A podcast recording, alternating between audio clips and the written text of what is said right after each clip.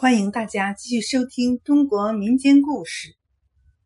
今天讲的是谢学士的传说。相传明朝时，一个村里住着一个退仕还乡的大官，姓葛，人都称他葛老。葛老家对门有一家姓谢的人家，全家三口人，丈夫整日挑着豆腐叫卖。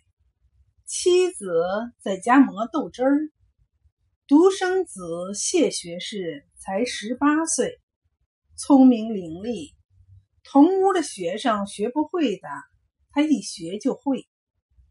这天下起大雨来，道路泥泞，谢学士急于回家，不慎摔倒在地，弄了一身的泥水，引得一位过路的秀才哈哈大笑。谢学士随口吟道：“春雨贵如油，下得满街流。滑倒谢学士，笑煞一头牛。”秀才挨了骂，又不便发作，只好红着脸走开了。这年临近春节。谢学士的父母忙着做豆腐，让他拿纸到私塾先生那里写春联儿。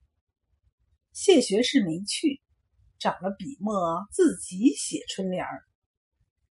他看到对门阁楼影门墙后有一片青竹，他触景生情，便写：“对门千行竹，家藏万卷书。”阁老出大门，看到对门的春联儿，心里不高兴。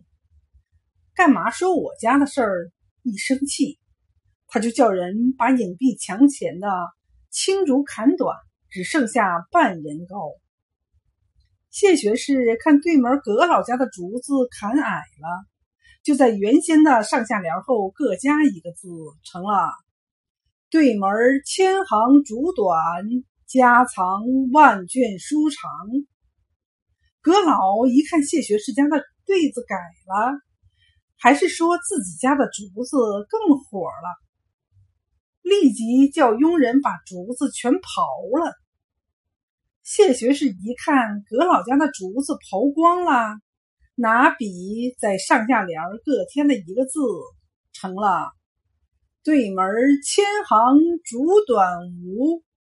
家藏万卷书常有。阁老虽然生气，也打心里暗暗佩服谢学士的才学。